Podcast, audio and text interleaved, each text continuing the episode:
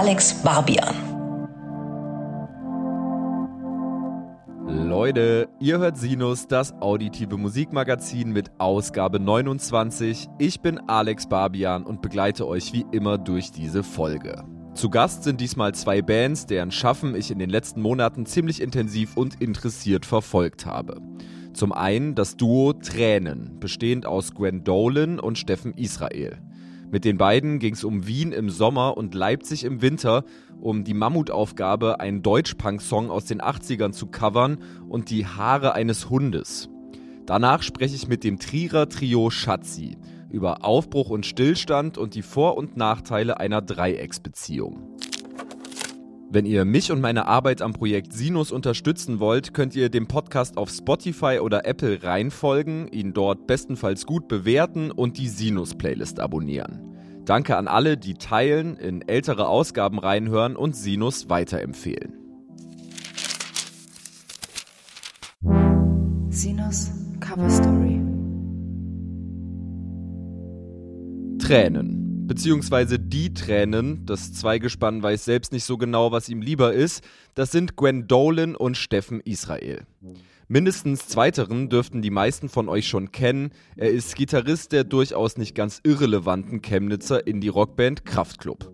Und jetzt eben auch eine Hälfte von Tränen, was anfangs lediglich ein ziemlich mysteriöser Instagram-Account war, auf dem ausschließlich Fotos von alten Synthesizern und leerstehenden Fabriken zu finden waren, ist innerhalb weniger Monate zu einem vielbeachteten NNDW Indie Punk Progressive Pop Projekt gewachsen, das auf Bühnen bestaunt werden kann und anstatt sich nach und nach zu entmystifizieren, vor ungefähr zwei Wochen direkt mal ein komplettes Album vorgelegt hat.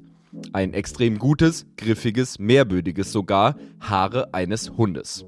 Ich hatte die Chance, mit Gwen und Steffen zu sprechen, unter anderem über die regelrechte Reihung an Zufällen, die dazu geführt hat, dass es Tränen überhaupt gibt. Viel Spaß!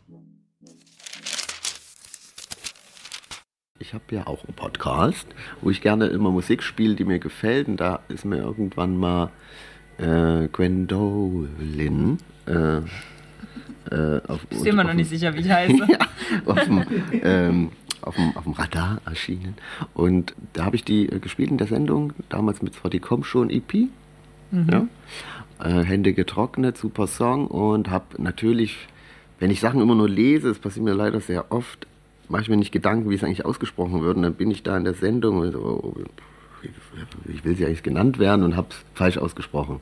Gwen Doline mhm. oder so. Ja, irgendwie so. Nee, du hast noch viel. Also, es war irgendwas sehr Abstruses auf jeden Fall. Es war so lustig, dass ich dir eine Nachricht geschickt habe. Ja, und dann hat Gwen mir eine Sprachnachricht geschrieben, wie es richtig ausgesprochen. Gwendoline. Ja, alles klar. Und dann haben wir aber irgendwie noch, hat sie mich gefragt, wie ich drauf gekommen bin und ja, haben über Musik geredet und so. Und dann irgendwann hat sie mir noch gesagt, dass sie ähm, gerne einen Punk-Song covern würde mit. Laura, willst du es erzählen? Ja, ähm, also ich habe Solo äh, schon so einen 80s-Punk-Song mm, mal gecovert von EA80, Dr. Murkes. Und das ist so sweet, was sich daraus ergeben hat, irgendwie, weil EA80 äh, und eben auch Martin, äh, der das Lied geschrieben hat, vor fast 40 Jahren ähm, das Lied total mochten und irgendwie dann so auch mochten, was ich mache. Und ja, dann bin ich irgendwie da wieder so ein bisschen eingetaucht um, und habe überlegt, dass ich gerne eigentlich jetzt ähm, öfter einfach so alte Stücke aufgreifen würde und die covern. Mein Leben hat sich im letzten Jahr extrem verändert und ich äh, habe quasi nach neuen Leuten gesucht, die vielleicht mit mir Lust haben, das zu covern. Und habe Steffen eigentlich nur davon erzählt. Und Steffen meinte so, ah cool, brauchst du noch jemanden, der Gitarre spielt. Ja, da war ich an einem Zeitpunkt, wo ich dachte, ich habe ganz viel Zeit und ähm, Engagement, irgendwie Dinge zu, zu machen. Ich wollte irgendwie, hat gerade Lust irgendwie viel zu machen. Und hey, ich, ich, ich könnte Gitarre anbieten. Ja. Ja, und dann. Also eigentlich, ich hätte überhaupt nicht damit gerechnet, dass wir uns überhaupt treffen. Also, weil ähm, es war ja, ich meine, du hast diesen Podcast, du hast dieses äh, große Nebenprojekt neben Tränen. und ähm, äh, genau, dann bist du ja aber mal auf ein Konzert von mir gekommen, ins About Blank in Berlin. Und äh, da hatten wir uns eigentlich schon fürs Wochenende drauf verabredet, dass wir uns einfach mal treffen und irgendwie zusammen probieren, das Cover zu machen. Und dann haben wir das auch ähm, tatsächlich gemacht. Ich glaube, zu unserer beider Überraschung. Du hast doch gesagt, du hattest eigentlich gar keinen Bock und dann Ja, doch ich nicht bin- so viel Zeit. Ich bin so ein, so ein richtiger Labersack manchmal. So immer so, dass man so auf was total Bock hat und wenn es dann soweit ist, so, ach, irgendwie, ah, ich weiß nicht. Ne? Naja, aber dann, äh, ja, äh, Bist du auch so ein Mensch, der andauernd Bands gründet in Kneipen und so? Ja, wir sollten jetzt Ja. eigentlich echt mal eine, eine Deutschpunk-Band gründen, ey. nee, ich habe das wirklich irgendwann sein gelassen. Es war ja früher so oder immer so, ja, lass mal einen Podcast machen oder irgendwie. Das habe ich irgendwann echt sein gelassen, aber da ist Jetzt gibst du nur noch mal- deine Nummern raus und versprichst dich mit Leuten zu treffen, die dir dann immer irgendwie am Tag danach schreiben und du mal so, wer war das denn noch? Ich hab dir meine Nummer gegeben, warum? Hoffentlich schreibt dann, er hat geschrieben, verdammt. ähm, ja, naja, Ja, und dann haben wir Endeffekt- äh, da uns zusammengetan an dem Cover gearbeitet und haben es zuerst versucht, so eins zu eins nachzucovern, was es aber irgendwie nicht so richtig gut funktioniert hat, weil es ist schon die Spielart, wie er das so gespielt hat, das ist, konnte ich echt schwer raushören alles. Genau, also es geht ja um das Cover von Chaos Z, Chaos ne? Z, Duell der Duell Letzten. der Letzten. wir haben das dann erstmal wieder zur Seite gelegt und waren dann irgendwie so ein bisschen, hm, naja, wir wollen doch jetzt eh, also wenn wir den Song covern, dann bringen wir den noch raus, machen wir dann nur einen Song. Und im Endeffekt hat es darin geendet, dass wir ganz viel Musik zusammen gehört haben und uns gegenseitig Demos gezeigt haben, die wir noch so hatten. Und dann gesagt haben, ja gut, dann machen wir vielleicht irgendwie zwei oder drei Songs, damit es nicht nur ein Cover ist. Und dann ist es eigentlich recht organisch gewachsen, beziehungsweise ähm, ich wollte das wirklich gerne, ähm, weil, äh, weil ich musikalisch dringend irgendwie was, was Neues brauchte und Steffen ähm, ist irgendwie so ein bisschen gestolpert und immer wieder so, habe ich das Gefühl, so in den nächsten Schritt reingestolpert und hast dann gemerkt, oh, eigentlich hast du auch voll Bock, mal so ähm, was Unabhängigeres wieder zu machen. Was mehr Indie. Ja, also Hat nicht geklappt, jetzt machen wir Pop. Ja, ja, das sollte auch irgendwie, eigentlich vom Sound haben wir uns was anderes vorgestellt. Das sollte eigentlich viel düsterer werden alles. Aber irgendwie hat es klingt so, wie es klingt. Und sind eigentlich auch sehr zufrieden natürlich damit. Ja. Natürlich. Natürlich. Selbstverständlich. Ja, auf den Sound würde ich gleich nochmal zurückkommen. Ich finde den wirklich sehr stringent und auch sehr einzigartig, so. Aber vielleicht nochmal kurz für die HörerInnen draußen, kurz zu euch als Einzelperson, so. Äh, Gwen, vielleicht können wir kurz in deiner Geschichte graben. Also, zumindest wenn man jetzt bei Spotify nachschaut, veröffentlichst du seit 2020 eigene Musik. Du machst wahrscheinlich viel länger Musik und bist in irgendwelchen subkulturellen Kontexten aktiv gewesen, Ja. nehme ich mal an Ja. Bist Sängerin einer, zumindest sieht man das auf Spotify, vierköpfigen Band. Indie-Heads wissen wahrscheinlich auch Bescheid. Gwen Dolan, ne? Genau. Ähm, und ihr habt bis 21 englischsprachige Songs gemacht, veröffentlicht. Nee? Nee, also ähm, es, es ist so. Ich mache schon ganz lange Musik und ähm, ich habe dann, als ich äh, aus Berlin bzw. aus den USA nach Hessen wieder zurückgezogen bin, nach Darmstadt, eine Liveband gesucht für, für mein Soloprojekt und ähm, habe dann äh, ein paar Leute gefunden, die sich dann Toy Boys genannt haben und die waren dann meine Liveband. Und ähm, mit denen zusammen, weil wir so eng zusammengearbeitet haben, habe ich dann eben diese fünf Songs zusammen rausgebracht, weil mir das irgendwie zu dem Zeitpunkt organischer erschien, ähm, die mitzunennen, weil ich einfach ja immer mit denen auf der Bühne war. Aber es ist mein, mein Soloprojekt tatsächlich, Gwendolyn. Ja. Und Toy Boys sind inzwischen auch nur unten eine Band, die unabhängig von mir agiert, also nicht nur meine Liveband. Ähm, und ja, ich habe früher auf Englisch geschrieben. Also ich habe schon eigentlich auch schon mit 17 immer mal einen deutschen Text geschrieben, aber das war mir damals immer noch viel zu cringe. Also es war, äh, also ich, ich habe das nicht ertragen, das irgendjemandem dann zu zeigen, weil ähm, die Worte mir zu intim waren. Äh, und dann hat sich das irgendwann, eigentlich durch das Dr. Murkes Cover hat sich das ein bisschen gewandelt, dass ich mich eben mehr getraut habe, auch meine deutschen Sachen zu zeigen.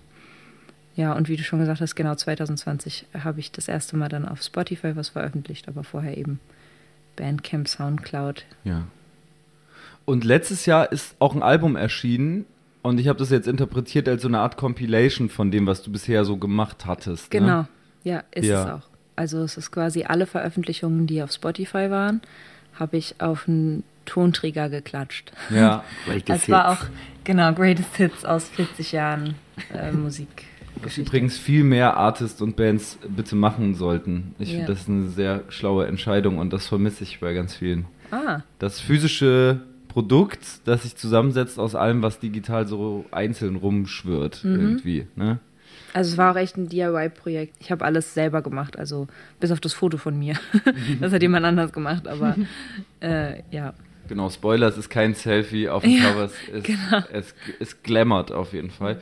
Steffen, deine Hintergründe dürften den meisten HörerInnen auf jeden Fall bekannt sein. Es fiel gerade auch schon mal, äh, oder es wurde gerade schon mal kurz angesprochen, dass du noch ein Zeitprojekt hast und seit ungefähr 350 Jahren Gitarrist bist bei Kraftklub. Ähm, 400. sind dir da die großen Bühnen zu langweilig geworden? Einfach wieder Bock, Newcomer zu sein? Wie, wie hat sich das so angefühlt, wieder so einen Neustart hinzulegen? also es hat mich schon- immer gereizt, einfach irgendwie live zu spielen, egal welcher welche Form das ist, groß, klein. Ich fand es immer cool. Ähm, ich habe auch schon seit ein paar Jahren noch ein, eine Hardcore-Band, wo ich eigentlich dahingehend auch schon noch ein bisschen dieses äh, kleine, ranzige äh, Kellerclubs spielen und mit, äh, mit einem Schlafsack oben in der Bandwohnung schlafen. Deswegen, das habe ich jetzt nicht unbedingt vermisst, aber irgendwie, ähm, ich bin ja jetzt nun dann auch irgendwie äh, Hauptzeit äh, Musikschaffender und dann dachte ich mir, ich habe auf jeden Fall noch ähm, Bedarf, irgendwie noch mehr zu, zu machen, außer in so einem Bandkontext. Und da fand ich so eine Duo-Idee eigentlich voll, voll, voll interessant. Und ja, und wie gesagt, ich hatte noch viele Ideen äh, in meinem Kopf und auch schon irgendwie Demos produziert, wo ich dachte, die würde ich, die haben die nir- nirgendwo irgendwo Platz gefunden haben in dem, was ich äh, jetzt halt schon mache. Und das fand ich halt auch irgendwie so ein bisschen schade und deswegen dachte ich mir so vielleicht, wenn es jetzt irgendwie passt und äh, Gwen auch gefällt, vielleicht kann ich es damit unterbringen und ja, so war es ja auch im Endeffekt, Ja, dass ich da irgendwie hat mir gefallen. hat Gwen gefallen. und es, ja, ich, ja, es hat auch irgendwie also voll gut gepasst. Ich hatte wirklich so schon so fertige Demos fast, dann hat Gwen da irgendwie dann halt drauf, drauf gesungen und es klang gleich so richtig so, wow, krass. Äh, passt, passt ja voll gut, oder? Gwen, was meinst ja. du? Ja, mir gefällt es auch gut. Ja, super. Ja. Ja, deswegen ging es dann auch relativ schnell. So ein, zwei Songs waren dann schon relativ schnell fertig auch. Äh, mussten bloß dann nochmal, ich, ich, äh, weil ich dann so am, am Computer eine Idee irgendwie festhalten, geht schon mal, aber Der Computer ist von produzieren. 2011, wir haben es einfach nicht geschafft, das da fertig zu produzieren. ja, da kann mein Der hängt Computer, dann. ja. mein Computer war zu alt, deswegen mussten wir uns jemanden suchen mit einem besseren Computer, nee, auch mit mehr Ahnung und auch da, äh, so, ich hatte immer so trotzdem so so Bock, irgendwie auch mit Leuten zu, zusammenzuarbeiten. Und ich habe irgendwann mal den Simon kennengelernt und fand den immer voll, voll cool und auch beeindruckend und dachte, mit dem würde ich eigentlich gerne auch mal zusammenarbeiten. Dann war so, jetzt bräuchte man Produzenten. Habe ich gleich irgendwie Simon ins Ra in den Raum geworfen und der hatte dann auch Bock und dann haben wir mit dem das Album produziert. Ja. Simon Freithöfer, Freithöfer, ist genau. sein Name. Äh, Er sitzt in Leipzig und produced da so rum. Der Inzwischen nicht mehr. Ja. Wir, wir, wir haben in Leipzig mit ihm aufgenommen, ähm, aber äh, der ist äh, super viel unterwegs, auch als, als Gitarrist und eben auch als Produzent äh, ist er auch immer viel in Wien und inzwischen ist er aber auch in Berlin. Aber wir haben quasi noch den Leipziger Simon mit. wir haben noch den Leipziger Simon. Den, den Sony Simon. Ja, ja. Genau, da jetzt hat er noch sein Studio gehabt, aber da wir haben noch, wir haben quasi den Wandel, den Wandel Simon mitgenommen auch. Die Hip Verhipsterisierung des Der, Simons. äh, wir haben dann den äh, in Berlin, aber der hat auch, der macht viel in Wien und macht, hat auch jetzt mit Bilderbuch zusammengearbeitet und deswegen haben wir, waren wir auch zweimal in Wien dann mit ihm im Studio. Und das fand ich irgendwie auch cool, dass man irgendwie dann einfach mal so eine Woche in Wien abhängt und dort irgendwie äh, Songs macht und so ein bisschen den, den, die Stadt so ein bisschen da ein bisschen den Vibe aufsaugt. Das, Wir haben uns leider echt aber gut. Also ich letztens nicht, die heißeste Woche des Jahres ausgesucht, um da irgendwie unser Album fertigzustellen. Das fand ich ein bisschen anstrengend. Ja. Dann so, okay, von einer Großstadt in die nächsten, dann irgendwie bei 35 Grad, da hat Simon dann zum Glück noch einen anderen Studioraum aufgetrieben, der so ein bisschen Souterrain war, wo es halt dann nicht 40 Grad, sondern irgendwie, als wir das Studio betreten haben, 26 waren danach wahrscheinlich auch 35 oder so, aber Aber das ist ja eigentlich total interessant, wenn man jetzt mal davon ausgeht, dass sich solche Moods irgendwie auf Musik übertragen, dass ihr im eiskalten Leipzig Ja. quasi an den Albumarbeiten begonnen habt. Ich glaube letzten Winter ja. ja, im Dezember. und das im knallheißen Wien ja. vollendet habt. Ja. Aber ich weiß nicht, ist das Aberglaube oder spiegeln sich so Städte und so, so Vibes wirklich krass in so Alben? Wie fühlt sich das jetzt an, wenn ihr euch die Platte anschaut, die ihr gemacht habt? Nee, also ich glaube, das ist Blödsinn, es sei denn, man liegt es drauf an. Äh, Und es ist natürlich auch, glaube ich, mit mehr Abstand viel besser zu sagen. Also wenn man sich jetzt irgendwie die 80er Jahre anschaut und was da irgendwie von 80 bis 83 in Berlin aufgenommen wurde, dann kann man vielleicht eine gewisse Richtung erkennen. Dann weiß ich nicht, ob das dann an der Stadt liegt oder ähm, an den Drogen oder weiß ich nicht, an der drohenden Atomkatastrophe. Aber wenn ich unser Album anhöre, dann höre ich auf jeden Fall nicht ah, Leipzig, Wien, Berlin. Eher so, ah, Depression. Depression und Popmusik. Ja, klar, nee, das hast du recht. Wahrscheinlich stimmt das, dass man das immer erst äh, Jahrzehnte später äh, auf einen Zeitgeist spiegeln kann oder so, ne? Ja, Ja. glaub schon. Ja. Ja, ähm, glaub ich auch. Wobei, da, ich finde, da können wir eigentlich gut anknüpfen mit Chaos Z und Duell der Letzten, weil das, äh, meine ich, in einer ähnlichen Zeit äh, entstanden ist. Ich glaube, in der Originalfassung dürfte der so Ende der 80er entstanden sein, oder? Ich weiß das genaue Entstehungsjahr nicht. Es ist so ein bisschen komplex, weil Chaos Z wurde irgendwann zu Fliehende Stürme und Fliehende Stürme haben das dann irgendwie so offiziell veröffentlicht, das Lied, aber das muss so aus der Chaos Z-Ära stammen und ich glaube, Chaos Z gab es von irgendwie 81 bis 84 oder sowas. Die gab es auf jeden Fall nicht lange. Das waren, sind ja zwei Brüder und der eine ist leider gestorben. Mhm. Und genau, dann hat aber der andere Bruder eben mit Fliehende Stürme weitergemacht und Andy, der ist ja nach wie vor der Sänger. Jo. Ja. Und äh, die, also die spielen das Lied auch. Ja, wahnsinnig zeitloser Song. Also das ist mir dann vor allen Dingen, als ich euer Cover gehört habe, nochmal so klar geworden, wie gut der übertragbar ist. Es gibt aus der Ära gerade im Deutschpunk-Sektor ganz viele schlecht gealterte Protestsongs. Ist mir mal aufgefallen, irgendwie habe ich mal so ein Interview gegeben bei MC und da sollte ich so eine Playlist erstellen mit so All-Time-Classics und ich habe Albtraum von Slime da drauf gemacht und die war so, was das denn für ein Song irgendwie? Das, das, ist, ja der, das ist ja der vertonte Verschwörungsmythos. Und so. Ja, wenn man so drüber nachdenkt, stimmt, das bezog sich so sehr stark auf Kalten Krieg und so. Und Duell der Letzten ist aber sehr gut gealtert im Ja. Vergleich dazu.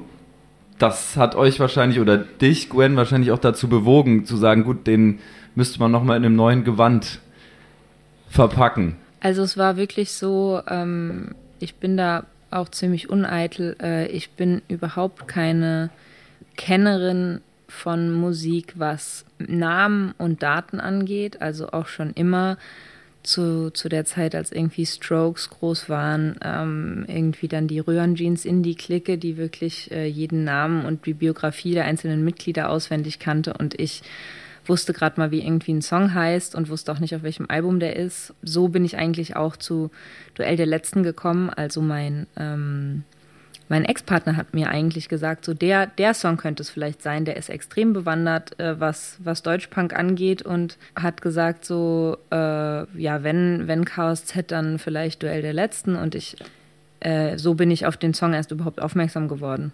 Und ähm, das heißt, er hat mich nicht mein ganzes Leben begleitet und ich hatte keine besondere Verbindung zu dem, sondern ich habe den in dem Moment gehört, als ich überlegt habe, was zu covern und habe gedacht, der sagt mir irgendwie was. Und äh, dann habe ich das einfach probiert und fand ähm, am Anfang das auch extrem sperrig, hat Steffen ja auch gerade schon gesagt, den musikalisch auf irgendeine Weise irgendwie neu zu gestalten, weil ähm, ich weiß nicht genau, was die da gemacht haben, die beiden Brüder, als sie die Gitarren eingespielt haben. Ich glaube, sie wussten es wahrscheinlich selber nicht. Es ist auf jeden Fall echt so ein richtiges Tovabo. Die Schlagzeugspur müssen die von einem anderen Song genommen haben. Das ist schon Ja, wild. eins zu eins geklaut. Und äh, das war auch das erste Mal, dass ich äh, erlebt habe, dass Steffen so richtig frustriert war. Ähm, da dachte ich noch, Steffen kann man doch gar nicht leicht frustrieren. Da hat er sein Plektrum nach dem Computer geworfen. Wow. Ja, ich habe wirklich dann YouTube-Videos noch äh, studiert und es gibt nicht viele und schlechte Aufnahmen und versucht so ranzuzoomen, was zur Hölle der da spielt. Also ja, das war dann äh, wirklich ein bisschen ver verzweifelt. Also der Song hat mich ein bisschen geärgert. YouTube den Song zu hören. Ja, das gibt von Chaos Z gibt es leider auch kein Notenbuch oder so. Nee. Äh, Man das- hätte ihn ja. Anthology. Mhm. Man hätte ihn eigentlich auch fragen können, aber wir dachten so, nee, wir machen, wir drehen den Spieß jetzt um, wir nutzen die, das Problem die, und äh, vereinfachen den Song. Äh, und wir spielen ihn so, wie wir ihn können. Und äh, gut, wir haben es ja, viel, sehr vereinfacht, dann diese eine Melodie, die eigentlich immer nur in den Breaks kommt, die eigentlich ziemlich eine, eine coole Melodie ist, die haben wir einfach in den Refrain gepackt. Ja. Aber wie läuft das technisch genau ab? Weil das ist ja, also Duell der Letzten, euer Cover ist ja schon auch so ein bisschen, zumindest habe ich so verstanden, so die Blaupause für den ganzen Tränensound gewesen. Wie, wie bastelt man das zusammen? Also ich war noch nie im Studio und habe versucht, eine, eine Mello zu bauen oder zu übernehmen. Ja, wie Man gesagt, hatten- fängt mit Grundakkorden an, würde Ja. ich mal so ganz simpel sagen. Wie gesagt, wir haben die Originalversion nicht ganz hinbekommen, dann haben wir die schon vereinfacht. Wir dann war die aber zu geschafft. punkig und sagen, okay, jetzt haben wir einen Punk-Song, der schon eigentlich kein Hexenwerk ist, nochmal versimpelt, das ist schon sehr dreist auch. Und deswegen haben wir den dann auch schnell versucht, in den anderen, so ein bisschen andere, musikalisch anders zu verkleiden mit mehr Synthesizer und ähm, einfach äh, Genau. äh, Also ich hatte auch Bock auf so, ein, auf so ein bisschen so einen tanzbareren Sound. Ähm, Der ist viel langsamer, unsere Version. Die Originalversion, die ist ja auch brutal schnell. Das Ja. kam ja noch Stimmt, der dazu beim Raus. Der Ja. singt das total schnell, ne? Ey, ja, ja. Also ich habe letztes Jahr äh, hatte ich die große Ehre, auf ähm, den Geburtstag von äh, vom Bassisten von Fliehende Stürme zu spielen und äh, das Huber. Und da habe ich auch gesehen, wie die den Song live gespielt haben und dachte so, Alter, okay, das kann man auch wirklich am besten, wenn man halt ähm, so eine Punk-Attitüde hat und nicht, äh, man will nicht performen oder irgendwas, man, man singt einfach ganz schnell diesen Text ins Mikrofon. Fuck off. Ähm, und nur so geht es auch, weil also bei mir war es wirklich am Anfang so, dass mir die Luft nicht gereicht hat bei, bei dem Song, obwohl wir den schon verlangsamt haben. Ähm, inzwischen geht es richtig gut. Freue ich mich, dass, dass ich auch irgendwas dazulerne. Ähm, aber ja, also es ist jetzt schon, es ist kein harter Punk-Song mehr, aber so ein Ja, bisschen Attitüde haben wir uns schon behalten. Ja, die Platte heißt Haare eines Hundes. Auch ein sehr schöner, sehr kryptischer Titel. Ähm, basierend auf einer Zeile aus dem auch sehr schönen Stück Alte Wunden. Und ich finde es irgendwie sehr treffend. Beschreibt das Album ganz gut, dieser Titel, weil es schwerfällt, einen klaren roten Faden in den Inhalten äh, herauszufiltern. Was hat's mit den Haaren eines Hundes auf sich? Ähm, also es gibt das englische Sprichwort, you have to äh, drink the hair or eat the hair of the dog that bit you. Ähm, also du musst die Haare des Hundes quasi deinem Getränk zufügen, der, der, der dich gebissen hat. Wieso, du musst dir so einen Zaubertrank brauen. Ähm, und im Endeffekt geht es einfach nur ums Konterbier, wie wir schon mal Radio Fritz gesagt haben. Also man, genau, wenn man einen Hangover hat, dann am besten noch mal ein bisschen was nachkippen, dann geht es einem besser. Also eigentlich heißt unser Album Konterbier auch. Oder Gegengift.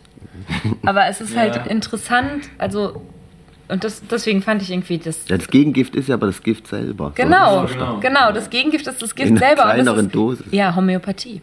Ah, das ist sehr, Tja, Ausschleichende, au ausschleichende Medikation. ja. Oder halt irgendwie das hin. Es geht ja, also in meiner Vorstellung geht es immer darum, also der Hund hat einen gebissen. Man nimmt ja aber wirklich nur ein Haar von diesem Hund. Also man isst ja nicht den ganzen Hund, man tötet ihn nicht oder so, sondern man macht in den Zaubertrank, den man sich gemacht hat, eben nur ein Haar dazu. Und das trinkt man dann und dann ist ja wie bei einer wie bei einer Impfung, bei einer Immunisierung, du hast eine kleine Dosis von dem, was dich töten kann und dann hat der Körper entwickelt der Körper die Kraft, äh, das ähm, das abzuwehren. Mhm. Und äh, so so verstehe ich irgendwie auch den Titel und den auch auch den Inhalt. Deswegen finde ich es interessant, dass du sagst, dass du ähm, dass es dir schwerfällt, inhaltlich den roten Faden zu finden. Also nicht, dass der jetzt beabsichtigt ist, aber wenn ich es mir anhöre, dann höre ich den total von den Themen her. Mhm. Aber das liegt natürlich auch daran, dass ich die Texte geschrieben habe und dass es, äh, es ist immer interessant zu hören, dass es von außen vielleicht ganz anders wirkt. Ja, das ist irgendwie auch so eine Musikjournalistinnen-Krankheit, dass man immer so versucht, dann so diesen roten Faden zu erzwingen mhm. und so. Äh, ich versuche dann immer so eine Worthülse zu finden, die es am besten beschreibt. Mhm. mhm. Aus meiner Perspektive ist es ein Album über das sich aneinander klammern in düsteren Zeiten. Also das ist irgendwie so, was unterm Strich für mich alle Lieder verbindet. Aha. Hm, nicht schlecht eigentlich. Auch interessant. Das, das, nehmen wir mit ins nächste Interview. ja.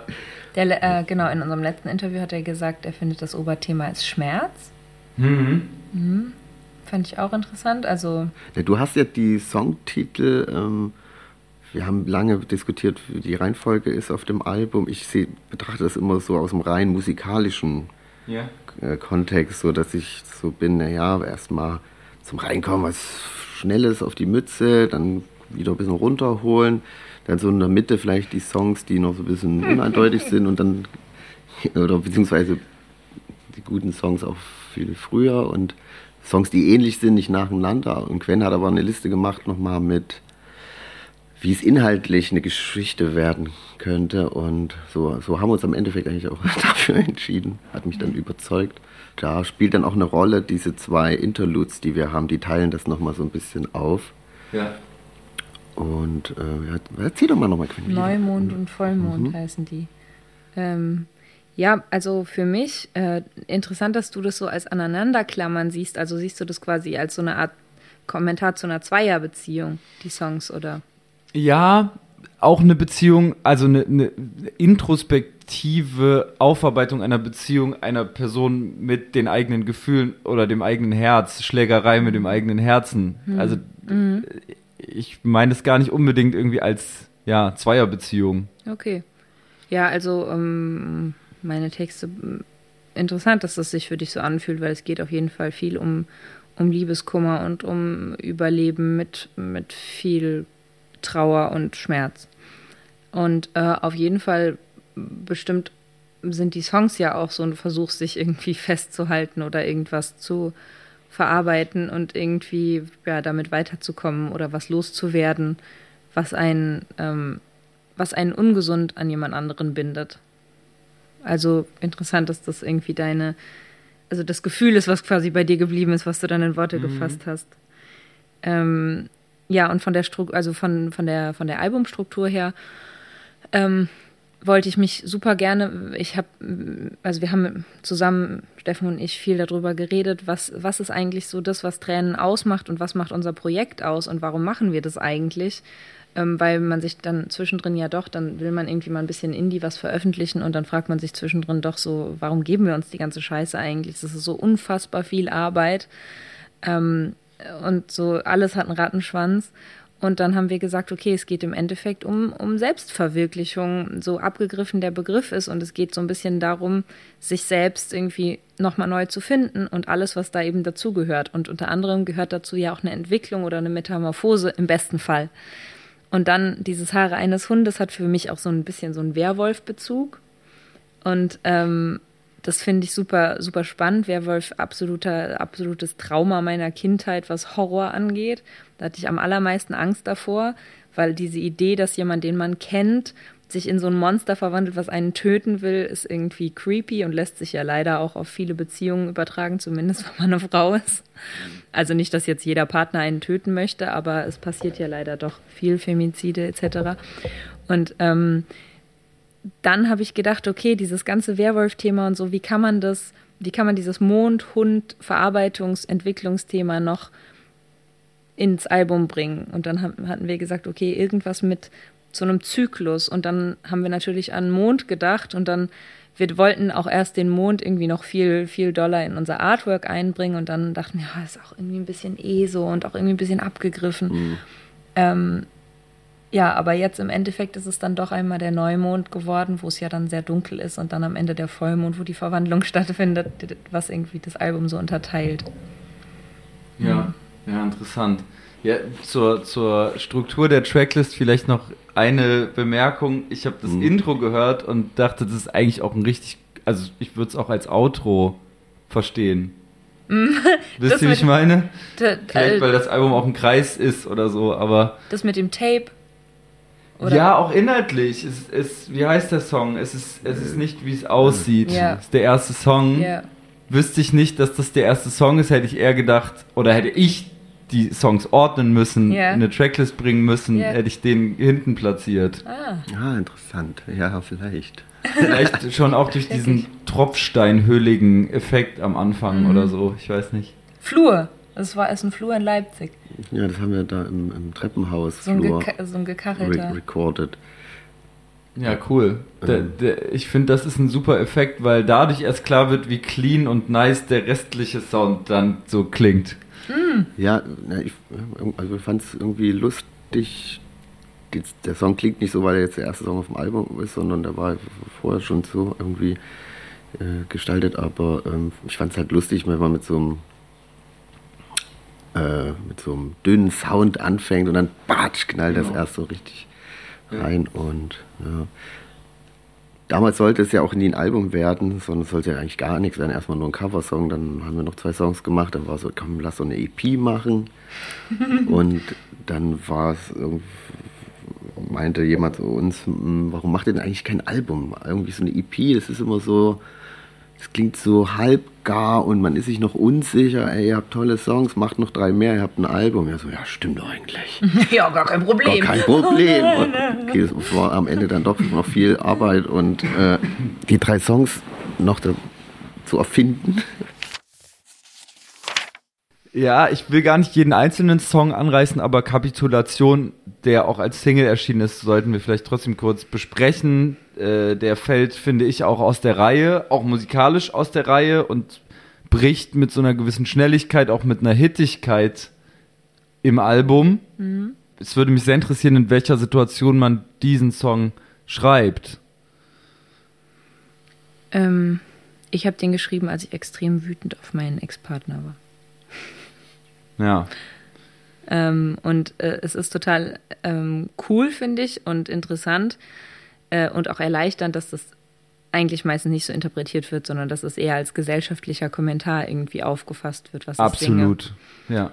Ähm, und das kann man ja auch absolut so interpretieren und das ist ja auch irgendwie, also ich schreibe einen Song ja nicht, also meistens nicht so, dass alles sofort fertig ist, sondern ich schreibe ein paar Zeilen auf und wenn ich die dann ergänze, dann kommen natürlich auch noch andere Sachen rein. Also es ist, ich bin dann nicht die ganze Zeit nur in dem einen Gefühl, sondern sammle dann so ein bisschen und that's what happened.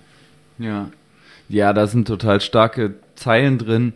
Ich habe den Song auch ein bisschen so interpretiert, dass er zumindest in Teilen auch darum geht, dass sozusagen der moralische Gegenspieler nicht zu definieren hat, was guter und, und was schlechter Widerstand ist.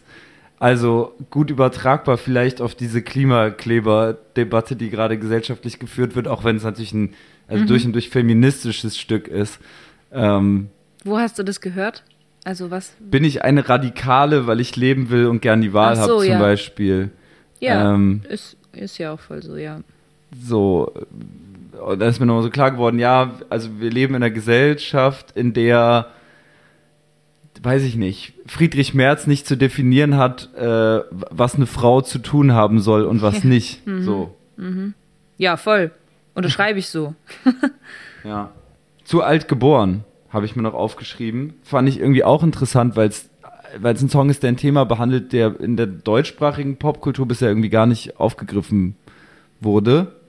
Äh, ich habe ihn so interpretiert, dass es irgendwie um, um Jugendneid geht in einer Gesellschaft der Selbstoptimierung.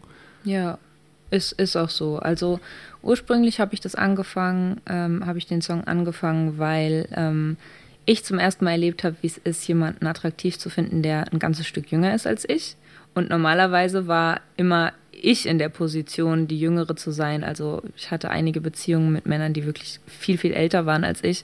Und ähm, dann irgendwie, ja, gerade als Frau ist es, glaube ich, oder als weiblich gelesene Person in der Gesellschaft ist es noch mal extremer, dass man sich diesem krassen Druck so ausgeliefert fühlt, ähm, immer jugendlich und schön zu bleiben. Und ja, darum geht es in dem, in dem Song. Gut, es ist also wirklich ein inhaltlich schweres und musikalisch doch ziemlich leichtes Album. Das finde ich sehr schön. Ich kann es den Leuten da draußen sehr ans Herz liegen, legen. Was ich euch als letzte Frage noch fragen wollte, findet ihr, dass es eine humorige Ebene gibt im Projekt Haare eines Hundes? Ähm, ist daran irgendwas ironisch? Ist da ein Witz drin, den ich vielleicht so gar nicht erkenne? Was habe ich verpasst? Das kann doch nicht ernst gemeint sein. Was? naja, fragt er uns jetzt. Ich weiß. Ich weiß nicht, musst du sagen. Also, es gibt musikalisch ein paar Sachen, die absichtlich sehr, sehr simpel gehalten sind, um auch ein bisschen. ja, gerade bei Alte Wund, äh, äh, zu, alt zu alt geboren. Ja. Die Texttitel, die waren noch, mhm. haben sich ständig geändert. Mhm. Ähm, ja, da, da gibt es noch so ein paar Sachen, die fand ich irgendwie lustig, die so zu machen. Und die sind richtig, äh, richtig, richtig bleppo, stumpf. Und manchmal ist es mir aber auch peinlich, die live zu performen. Ich denke, das ist, jetzt kommt mein Solo und das ist einfach das billigste Solo, was man spielen kann. Aber ich fand es irgendwie dann manchmal, das da zu platzieren, irgendwie äh, lustig ironisch. Ja. Jetzt aus der musikalischen Sicht, ja. finde ich, gibt es das da schon. Jetzt inhaltlich, äh, textlich. Hm, ja, auf jeden Wenn Fall. Also nichts, was ich, was ich, oder nicht nichts, aber das meiste, was ich schreibe, würde ich sagen, muss man nicht 100% ernst nehmen. Das ist aus einem Gefühl und aus einem Moment meistens entstanden. Und ähm, teilweise sind das abstrakte Begriffe, die eben einfach Raum bieten können, dafür sie zu interpretieren. Und äh, ja, gerade bei zu alt geboren ist es ja auch, ähm, also auf jeden Fall baue ich auch da irgendwie Ironie ein oder finde irgendwas lustig. Und ich würde sagen, uns ist wichtig, was wir machen, aber wir nehmen das jetzt nicht brutal ernst. Wir machen kein, keine Klamaukmusik, aber wir, wir sind aus Versehen klamaukig. Also wir haben echt eigentlich, hat Steffen ja ganz am Anfang gesagt, äh, wir, wir, hätten gerne ein viel cooleres Album gemacht, aber ich, äh, ich komme in meinem Leben immer wieder an diesen Punkt, dass ich einfach überhaupt nicht cool bin. Also ich wäre gerne mega cool. Äh, ich habe auch wirklich diese Momente, wo ich dann irgendwie, jeder hat die und kennt die aus Filmen, wo man irgendwie alleine in einem coolen Outfit vorm Spiegel steht und sich selbst, sich selbst anguckt und irgendwie die Pistole in den Spiegel hält und sagt so, hey. Und dann, keine Ahnung, dann, ja, fällt mir irgendwas auf den Kopf oder so. Also Mhm. Ich bin einfach nicht, äh, ich, ich bin einfach nicht so, so, ich bin nicht lässig. Ich bin einfach nicht lässig. Und ähm, daraus entstehen dann eben manchmal Sachen, die über die man im besten Fall lachen kann. Hm, war, also am Anfang war ja alles noch ein bisschen düsterer, so als wir noch keine Musik so richtig veröffentlicht haben oder ähm, ja, wir jetzt noch gar nicht so äh, uns gezeigt haben, sondern nur so schon mal angeteasert haben, da kommt was, da war ja alles noch so ein bisschen dunkel und die, also die ersten Fotos und noch gar nicht viel Farben. Das war dann auch noch so der Mut, so in dem wir uns befand, befunden haben, befunden, befinden ja, fanden. Befunden fanden. Befunden ja. fanden. Und ähm, umso mehr uns wir so davon loslösen konnten, weil indem man ja Musik veröffentlicht, gibt man die einfach ab. Dann hier, das, das waren unsere Probleme, jetzt sind es eure Probleme, wir haben jetzt nur noch Spaß dran. Und so ein bisschen, da war auch ein Prozess, so wie wir uns so darstellen. Es wurde alles ein bisschen lustiger und bunter, weil das auch einfach im Endeffekt das sein sollte. Ja. So, so passierte es. Wir wollten cool sein, dann haben wir veröffentlicht und dann müssen wir auch auf uns, äh, uns bei Social Media, also was heißt müssen, zeigen wir uns auch bei Social Media und dann ist uns einfach klar geworden, okay, wir, also dieses düstere Image, wenn wir uns wirklich zeigen, das können wir nicht aufrechterhalten. Nee. Düsteres Image hin oder her. Tränen sind definitiv eines der schönsten Dinge, die im Musikjahr 2023 passiert sind. Auf der Sinus-Playlist findet ihr Duell der Letzten in der Tränen- und in der Chaos-Z-Version. Gwendolyn wünscht sich Marmoree mit Melancholie, einem Song, an dem sie selbst beteiligt ist, und Steffen Israel wünscht sich Marmoree mit Wolke 7.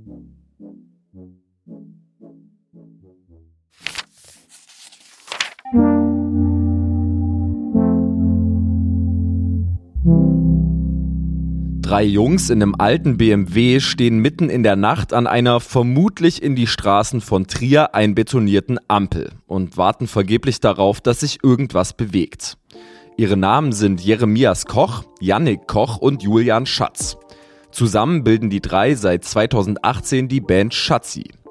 Zwischen flatterndem Synth-Pop, nachhallenden Gitarrenriffs, gedämpfter Trap-Rhythmik und unterkühlten New Wave-Akzenten haben sie einen ziemlich eigenen Sound perfektioniert, der im November 2023 endlich im ersten Album der Band Bitte Schatzi gemündet ist.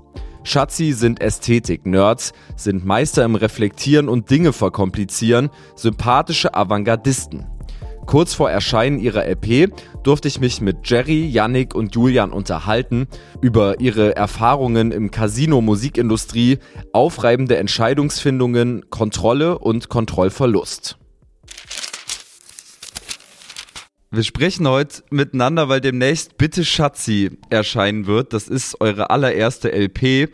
Und in meiner Wahrnehmung ist der Wert, den diese Platte für euch als Band hat, nur dann vollumfänglich irgendwie zu verstehen, wenn man sich ein grobes Bild davon macht, äh, ja, welche Reise ihr als Band, als Schatzi bisher so hinter euch gebracht habt. Deswegen wollte ich kurz mit euch in die Bandgeschichte eintauchen und mal ganz zum Anfang zurückgehen. Wann und in welchem Kontext ist Schatzi eigentlich entstanden und äh, wie und wo wurde die gemeinsame künstlerische Vision geboren? Also vielleicht gleich vorneweg, ich würde sagen, wir haben jetzt uns gibt's jetzt schon eine Weile, uns gibt's jetzt schon so etwas mehr als fünf Jahre und ähm, ist auf jeden Fall jetzt schon so eine sehr beständige, aber auch Reise mit sehr vielen Hochs und Tiefs bisher. Wir sind alle auf dieselbe Schule gegangen. Ähm, darüber kannten wir uns so ein bisschen und gleichzeitig ähm, ist Trier auch einfach eine sehr kleine Stadt, wo man ähm, dann auch gar nicht so viele Leute kennt, die, also es ist sowieso nur ein kleiner Kreis von Leuten, die irgendwie dann Musik machen darüber hatte man sich dann so immer ein bisschen auf dem Schirm schon.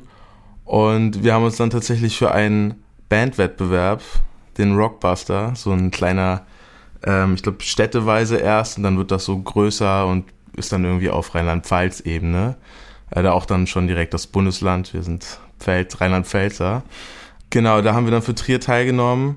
Wir hatten uns irgendwie, die Mail kam auch so ein bisschen, das war so ein bisschen random alles, dass wir uns dafür überhaupt für angemeldet hatten. Wir hatten noch gar keine Songs.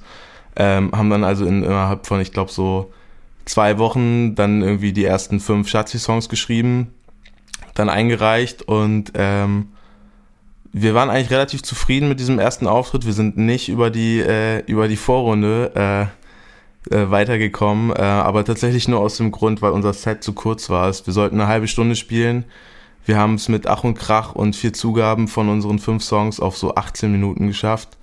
Ähm, und das war dann doch so ein bisschen einmannhaft pedantisch, so haben wir es wahrgenommen, aber es war dann auch irgendwie ganz gut, dass wir dann diesen Aufhänger hatten, den Grund, äh, da irgendwie musikalisch anzufangen und äh, genau, das ist der Rockbuster, der uns so ein bisschen formiert hat.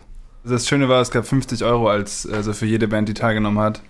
Und ohne dass man da irgendwie weiterkommt oder so, konnte man einfach ähm, sich anmelden, hat einen Fuffi bekommen und ich weiß noch wie, also Jerry und ich waren im Urlaub zusammen mit der Familie in Portugal und ähm, Jerry hatte diese Mail bekommen und hat dann angefangen auf mich einzureden, dass wir unbedingt mit Julian Mucke machen sollen. Und ich war am Anfang komplett genervt und dachte so, Digga, jetzt drei, vier Wochen bis zu dem Gig und das ist wirklich gerade kompletter Pain, jetzt irgendwie ein Projekt anzufangen und sich vor allem in äh, ein paar Wochen auf die Bühne zu stellen, da mit irgendetwas ja, irgendwie hat er mich dann aber doch genug überredet und dann haben wir Julian angeschrieben und dann ging das relativ schnell alles. Das Coole war auch, wir haben ähm, vorher auch schon viel Musik gemacht. Jerry und ich haben viel live gespielt und hatten dadurch äh, so viele Kontakte zu Mischern und ähm, Produzenten und sowas. Und dann haben wir direkt auch mit einem guten Freund von uns die Live-Version gemischt, weil obviously wir sind zu dritt und ähm, das hört man vielleicht auch in der Musik sind da nicht nur drei Instrumente oder drei Elemente dabei, sondern halt super viel produzierter Kram und das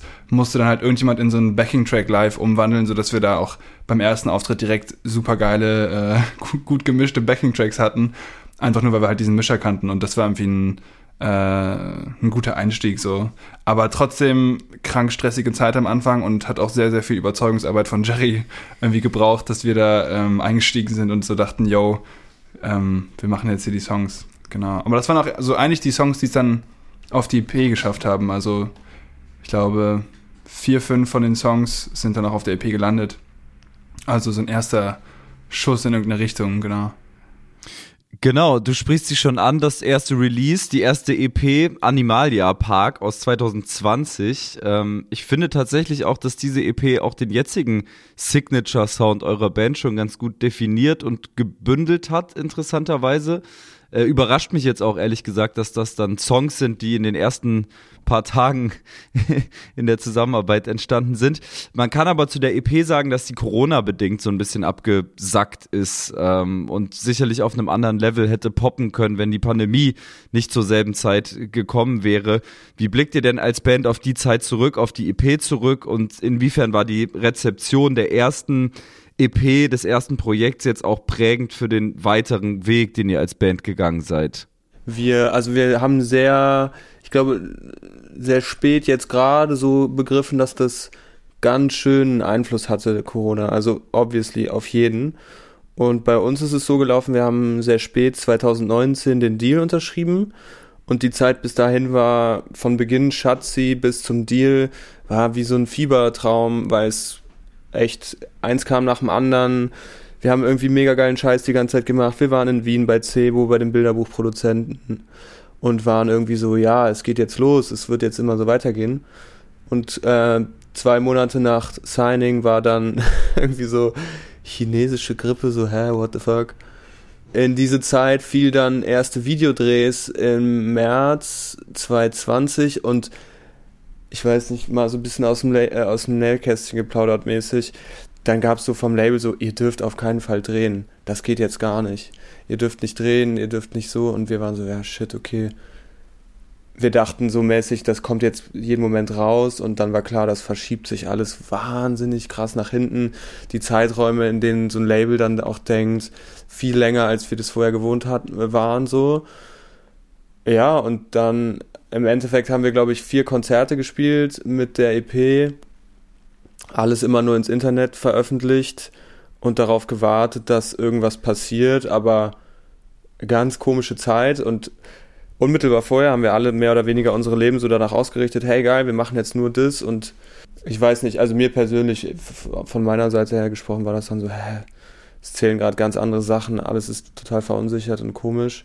Ja, und seitdem ist das irgendwie so, ist die Zeit mega schnell vergangen. Ich meine, es ist jetzt auch schon voll lange her, dass Pandemie auch nicht mehr so ein richtiges Thema ist, aber das war auf jeden Fall schräg und dieser, dieser erste große äh, Rush ist auf, hat einen starken Dämpfer erfahren und es war komisch. Ich würde vielleicht auch noch ein bisschen auf den, auf den Zeitpunkt einfach, weil der rückblickend so, er ist schon fast äh, zynisch äh, so reinsticht und das irgendwie so richtig blöd sabotiert. Wir hatten die, die, die EP, quasi das erste, jetzt dann Major-Ding, was wir irgendwie veröffentlichen, so im Februar fertiggestellt und dann ging es gerade um dieses, okay, wie veröffentlichen wir das? Wir haben gerade angefangen, irgendwie Kontakte und ähm, so die Leute bei den ganzen Booking-Agenturen abzuklappern, hatten da gerade die ersten Gespräche.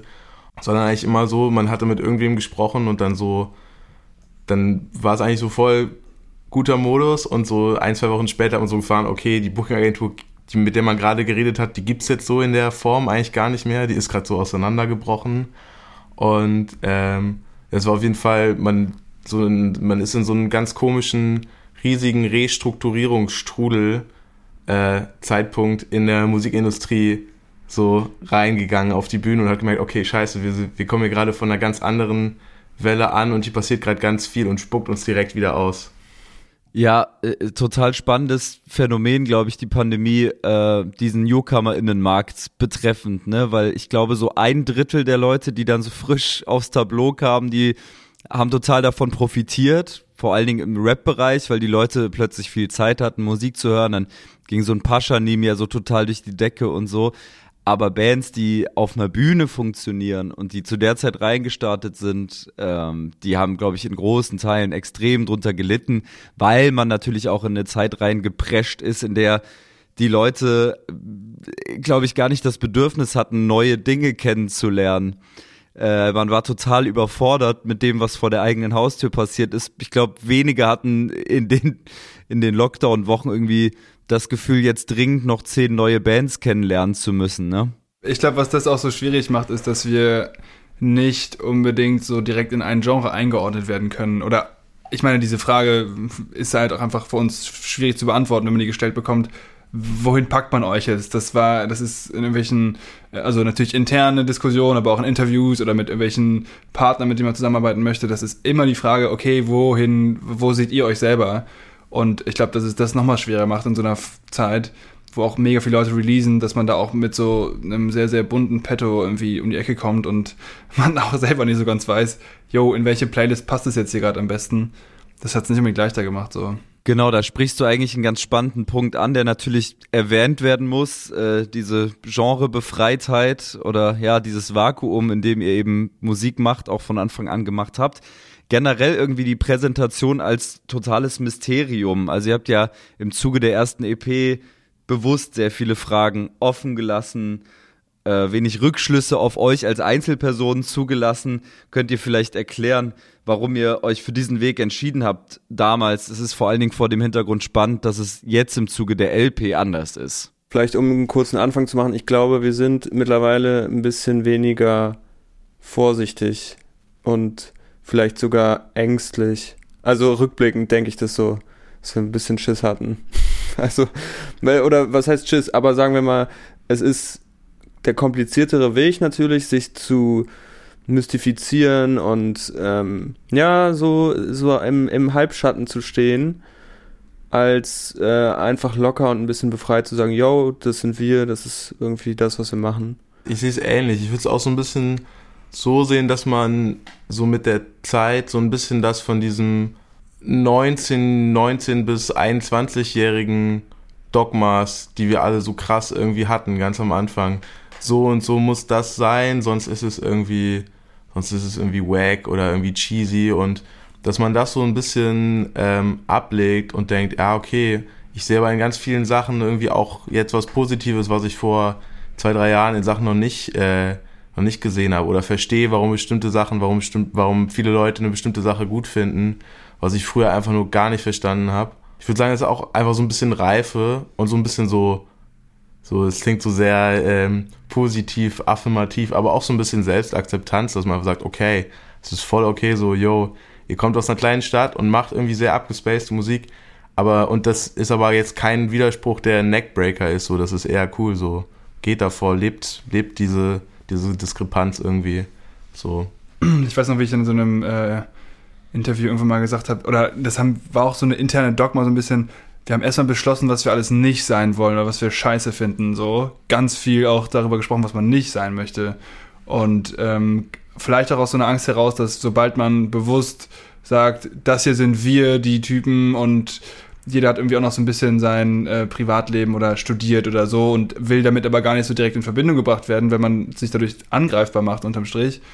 Und ähm, naja, daraus ist dann halt so eine krasse, wie so ein, wie so ein Dogma entstanden, so dass wir auch ganz viel besprochen haben, okay, ähm, was sind wir, was sind wir nicht und ähm, dann teilweise auch dadurch irgendwie in dem Auftreten auch total gehemmt waren. Allein schon bei der Frage, seid ihr jetzt eine Band oder nicht, haben wir uns irgendwie schon intern übelst aufgehangen, weil wir nicht wussten, ist es jetzt geil, gerade eine Band zu sein. So, es ist total bescheuert, aber solche Fragen standen im Raum und ich glaube, dass man jetzt Post-EP und so mit einiger Zeit, die ins Land gekehrt ist und auch viel Mucke, die man gemacht hat und wo man auch so richtig freigedreht ist und sich auch von irgendwelchen Erwartungen freigemacht hat, merkt, okay, man kann einfach sagen, das machen wir, das sind wir, ähm, so, also ein bisschen so ein Selbstbewusstsein auch entwickeln. Und wenn Leute es scheiße finden, so auch gut.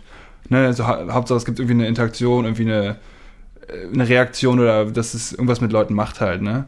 Ja, äh, was mich auch interessieren würde, weil ich finde es jetzt gerade nach euren Erzählungen total interessant, äh, ist diese Dynamik eines Dreigespanns, weil, ähm, na gut, bei euch kommt noch hinzu, ne, es sind sogar zwei Leute verbrüdert in dem Klüngel, das macht es im Zweifel nicht unbedingt leichter. Äh, man kennt das ja irgendwie so aus FreundInnenkreisen, so Dreiecksbeziehungen können kompliziert sein. Gerade in Dreiecksbeziehungen neigt man vielleicht auch dazu, Dinge zu verkomplizieren oder zu zweit eine Person zu überstimmen. Wie ist es bei euch? Existieren diese zwei gegen eins Situationen oft? Schlaucht das? Wie war das auch im Albumkontext? Schweigen im Walde. Heikles Thema auf jeden Fall, ja. Also Mach, sag du mal was, Julian. Weil wir sind die Brüder, Ja. also wir, wir beefen uns eh dauernd wegen irgendwas. Also ich glaube, Julian kann da einen ganz guten Einblick so geben. Ich glaube, ich würde es einfach positiv formulieren. So, da wo viel, viel Reibung ist, gibt es auch manchmal Funken und die können dann der Funke sein, der die so ein Feuer der Leidenschaft entfachen. Oftmals gibt es bei bestimmten jetzt zum Beispiel, also wenn man jetzt nur an eine Songstruktur denkt oder so, da gibt es oft zwei, zwei Lager, jetzt entweder den Song möglichst kurz zu halten oder möglichst, ähm, möglichst verspielt oder so, ja, es gibt halt sehr, sehr viele Reibungspunkte, würde ich sagen, und man, man versucht immer alles durchzuspielen und alle Optionen irgendwie einmal auszutesten. Also man hat das auch so ein bisschen abgestellt. Am Anfang war das ganz schlimm, da hat man sich wirklich so über jede Snare manchmal so ein bisschen gestritten und war so, nee, die muss jetzt mehr so klingen. So diesen, also und das haben wir halt alle drei, so irgendwie schon eine sehr konkrete Zielvorstellung und irgendwie sehr, es hängt jetzt auch alles von dieser Snare ab, es hängt alles von dem Outro ab, von dem Intro, von der Länge des Intros. Man merkt dann nach einer Zeit, wenn man immer mit so einer Vehemenz, wenn alle mit so einer Vehemenz an irgendwas kauen und versuchen, das, das muss jetzt so sein, äh, dass es einfach nur lähmt. Und das hat sich dann, ich würde sagen, bei der, bei der LP auf jeden Fall relativ gut eingegroovt gehabt, dass es natürlich immer noch irgendwelche Soundentscheidungen gibt, ähm, wo man nicht alle im gleichen Maß von der Idee oder sowas überzeugt war. Ähm, aber man hat dann auch einfach mit der Zeit, die man jetzt schon zusammenarbeitet, so ein Vertrauen. So, wenn ich jetzt weiß, okay, äh, keine Ahnung, ich schreibe die Texte, aber ich finde, das Outro ist für meinen Geschmack da ein bisschen, geht in eine Richtung, die ich nicht ganz verstehe und dann sage ich das irgendwie einmal und wenn ich aber merke, okay, nee, die anderen sind voll davon überzeugt und sehen, genau, das muss so klingen, dann weiß ich, okay, geil, ich vertraue denen, die haben da den Peil, die wissen, wo das Outro hin soll und dann, dann ist das, dann ist das Graue genauso richtig und dann es gibt auch keine weitergehende Diskussion.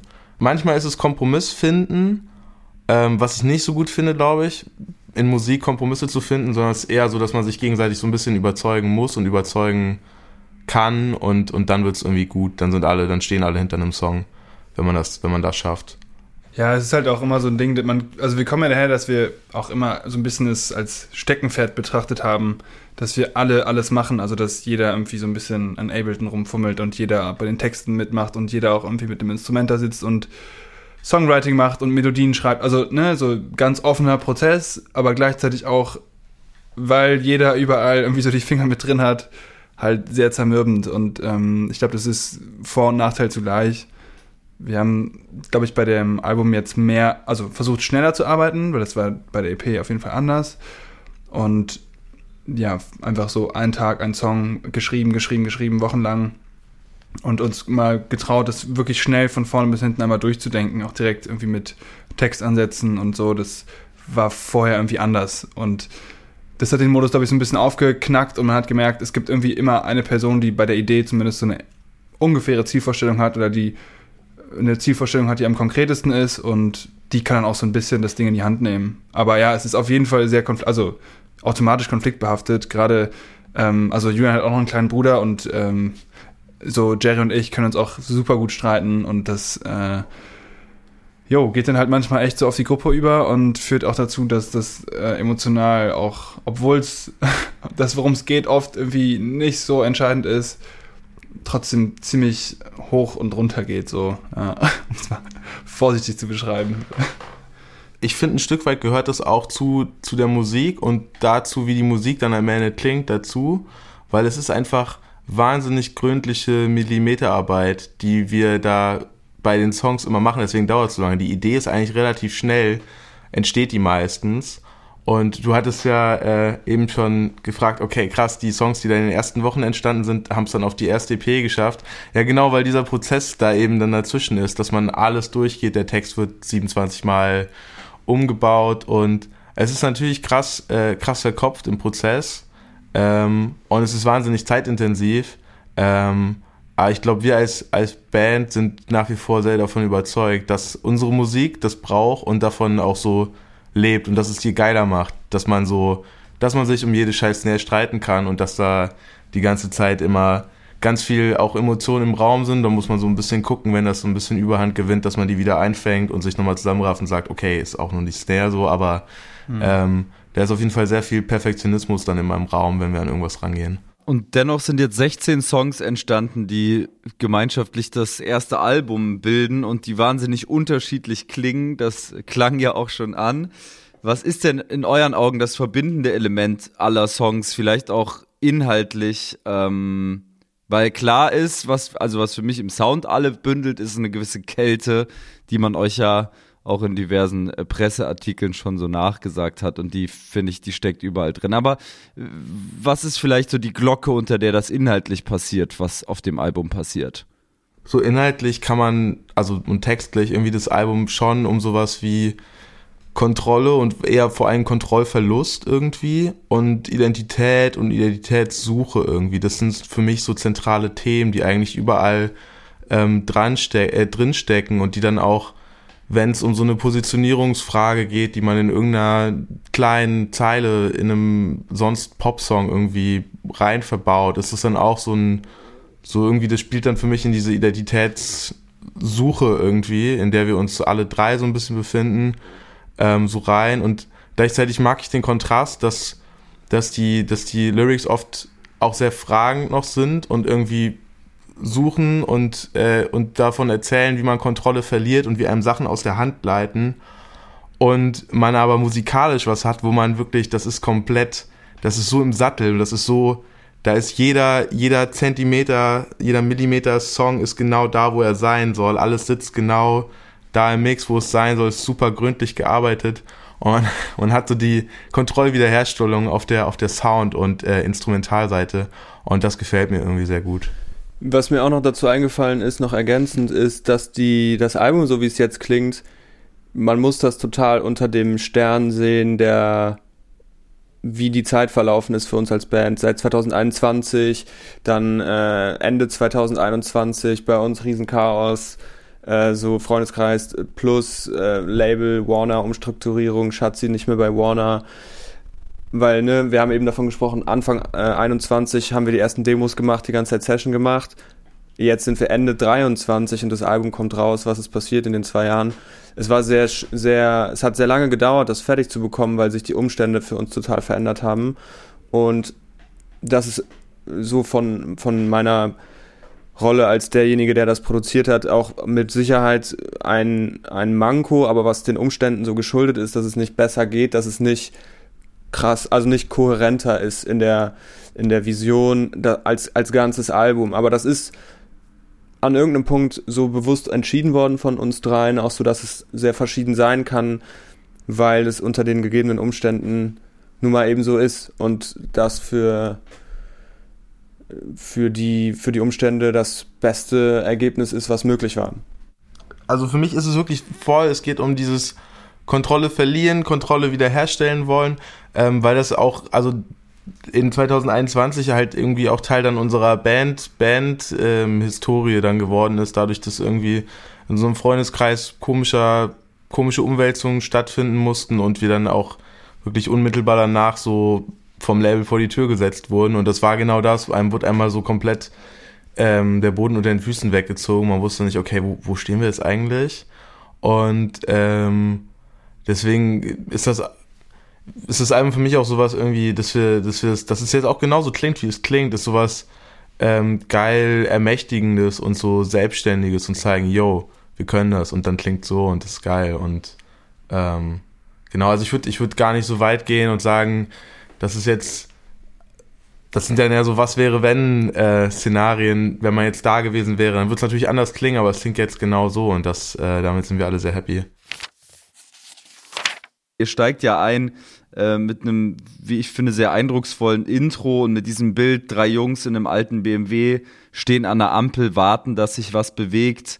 Ähm, der Song scheint so einerseits der Stadt gewidmet zu sein, in der ihr euch eben die meiste Zeit eures Lebens bewegt habt. Trier, zu dem, zu dieser Stadt habt ihr offenbar auch ein kompliziertes Verhältnis, aber wie Jerry auch schon erwähnt hatte, ähm, ist es irgendwie auch ein Corona-Song. So und insofern ein total, ja, tolles Intro. Ja, geil. Vielen Dank erstmal natürlich. Aber nee, also hat voll was damit zu tun. Genau, das Bild, in einem alten BMW. Das war das äh, Lindsay-Video. Da saßen wir in einem BMW und sind in Luxemburg über den Kirchberg gedüst. Und das war eben ein Video für die, äh, boah, ich weiß nicht, ob es die erste Single war, aber eine der ersten Singles von der 2018 von der EP. irgendwann. 2018.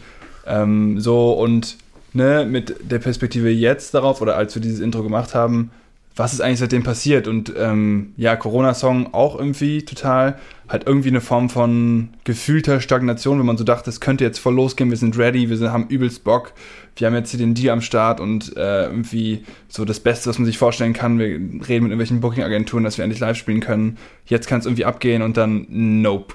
Und trotzdem, was ja auch in dem Song dann später aufgegriffen wird, so ähm, hat man immer noch diesen, also im Song ist es irgendwie der Schmetterling, also so dieser, diese Idee von dem, was man machen möchte und diese, diese Hoffnung irgendwie auch, dass es funktioniert und dass es irgendwie, dass man das weitermachen kann und so, ist trotzdem geblieben und deswegen ist es auch so eine Klammerstruktur im Album. Das kommt im Intro vor und im Outro und man kann das Outro auch, wenn man das Album zweimal hören möchte, ähm, einfach direkt weiterlaufen lassen ins Intro rein und dann ist es praktisch so wie so eine kreisförmige Struktur mit dem Motiv von, okay, die Hoffnung ist immer noch da und wir sind immer noch am Start und haben Bock. So. Obwohl es gerade sauer Kacke ist, äh, an der Ampel zu stehen und darauf zu warten, dass es so losgeht, mäßig. Ja.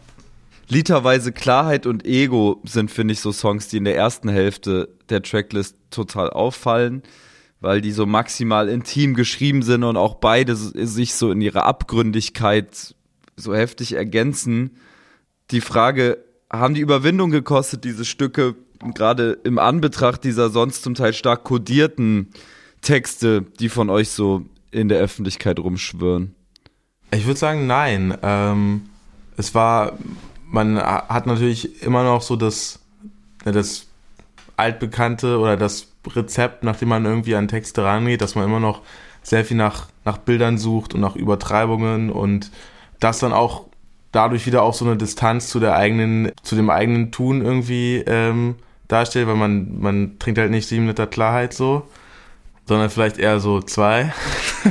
ähm, oder anderthalb, ich weiß es nicht. Ähm, aber, aber ja, es, es ging auch so ein bisschen, glaube ich, um, um die Überhöhung und das macht es dann so ein bisschen, es macht es dann erträglicher, das zu schreiben.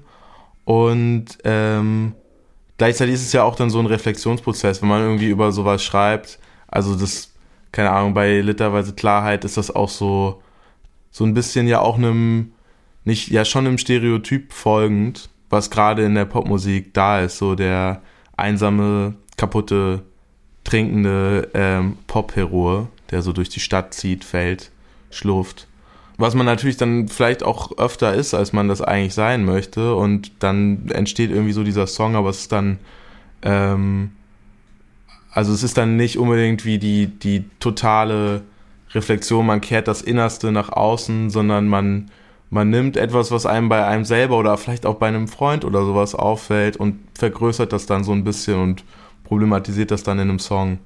Äh, ist ebenfalls sehr klar in seiner Aussage, aber trotzdem hochkomplex ist Tattoo, finde ich. Der kommt so ein bisschen Highschool-rockig rüber und den habt ihr auch schon ausgekoppelt. Das ist ein ziemlich zynischer Song, in dem ihr euch, zumindest habe ich es jetzt so interpretiert, über die YOLO-Attitüde unserer Generation so ein bisschen irgendwie lustig macht oder das kritisch beleuchtet. Aus welcher Intention heraus, aus welchen Eindrücken heraus vielleicht auch ist dieser Song entstanden, Tattoo? Ich, ich fange einfach mal an. Also ich weiß nicht, als wir uns gegründet haben und ich war eben so sowieso immer sehr, sehr Hip-Hop-affin, hatte man gerade diese, diese Face-Tattoo-Epidemie irgendwie in den USA, die dann so mit ein bisschen Verspätung irgendwie rübergeschwappt ist, dann auch nach Deutschland oder generell nach Europa. Und man hat das so ein bisschen gesehen und auch zu einer Zeit, wo man irgendwie immer, wenn man selber gerade total down under ist im Studio und sich über alle möglichen äh, kleinen Feinheiten von einem Song ähm, Gedanken macht, ist man so, man guckt total unglaubwürdig dann irgendwie ein Interview, wo irgend so ein 20-Jähriger sitzt, der sich gerade frisch irgendwas ins Gesicht reinhacken lassen hat und so, so Codein cosplayt, so, und es ist so seltsam und ähm, man weiß, okay, man könnte das eigentlich auch machen jetzt. Wir, wir könnten das auch machen. Wir könnten das, wir könnten uns jetzt auch die Double Cups holen und äh, wenn wir die Ersten sind oder unter den ersten 20, dann spült uns das auf jeden Fall ein Stück weit nach oben. So, das steckt da so ein bisschen drin. Erstmal diese, diese Beobachtung. Der Kulturpessimismus ist, ist zu hart, ähm, weil da ja auch ganz oft ganz, ganz großartige Musik äh, entstanden ist. Also jetzt vor allen Dingen Blick äh, in die USA. Aber so eine, keine Ahnung, Abstrahierung auf Deutsch irgendwie sehr schwierig. So. Voll. Also einmal, also das total und mir fällt noch ergänzend dazu ein, der Song, äh, Yannick und Julian haben den am Anfang so ein bisschen geschraubt und so eine Demo und ich war so, Digga, nee, das habe ich keinen Bock drauf. Wir haben uns das auch da übelst Mega gefetzt, das war so, nee, Alter, scheiß College Rock, das macht es nicht, ich einfach nein, Veto. Und äh, dann haben wir eine Demo davon gemacht und die war wirklich, die war nochmal langsamer und alles ein bisschen komisch und ähm, ja, hat mich auf jeden Fall ein bisschen Überzeugungsarbeit gekostet, mich da ähm, frei zu machen von irgendwelchen quatschigen Vorstellungen. Und konnte dann aber auch irgendwie, also dann gab es irgendwann den Text und es war so ein bisschen auch so ein bisschen Bällen und Herspielen und dann auf einmal so dieses, naja, ich will nicht studieren, weil bei mir so, ich bin jetzt schon echt einen Tacken älter, aber 21 war dann so der Scheideweg, weil okay, ja, das ist jetzt irgendwie auch Zeit, dann sind wir irgendwie doch relativ so bürgerlich mäßig aufgewachsen oder zumindest die Kleinstadt hier fordert das ein. Naja, was machst du? Du erzählst allen seit fünf Jahren, du machst Mucke. Okay, ja, ich werde jetzt wohl studieren müssen. Das ist jetzt so der Weg. Also das heißt müssen, ne? Ist Privileg und voll geil. Und da steckt also auch ein Tacken Ernsthaftigkeit drin, wenn man eigentlich denkt, ja, der Easy Exit wäre, ich hack mir ein Tattoo und dann äh, ist das hier der ist der Deal so gesigned und dann wird jetzt hier ähm, muss man da nicht in die Vorlesung rennen. Also das das ist so doppelbödig. Klar, einerseits so voll quatschig äh, Leute bisschen verarschen und äh, da steckt aber auch schon so ein bisschen so yo ja ne drin. Hm, jedenfalls besser so, dass sich Jerry, Yannick und Julian 2018 gegen Facetats und für wertige, zeitlose Musik entschieden haben. Auf der Sinus-Playlist findet ihr Horoskop, mein Lieblingssong vom frisch erschienenen Schatzi-Album Bitte Schatzi. Yannick wünscht sich My Eyes von Travis Scott, Julian wünscht sich Allein Allein von Polarkreis 18 und Jerry wünscht sich It's Us von FX Twin. Und damit sind wir am Ende von Ausgabe 29 angelangt. Tausend Dank an alle, die bis hierhin dran geblieben sind. Wenn ihr Feedback oder Verbesserungswünsche habt, könnt ihr mir wie immer gerne auf Instagram oder Twitter schreiben. Dort heiße ich Alex Barbian. Schreibt mir auch gerne eine E-Mail an hallo@sinuspodcast.de.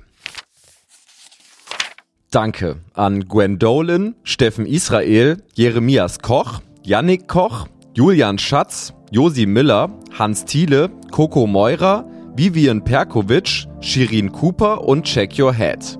Mein Name ist Alex Barbian und wir hören uns wieder in Ausgabe 30, wow, von Sinus, dem auditiven Musikmagazin. Ciao.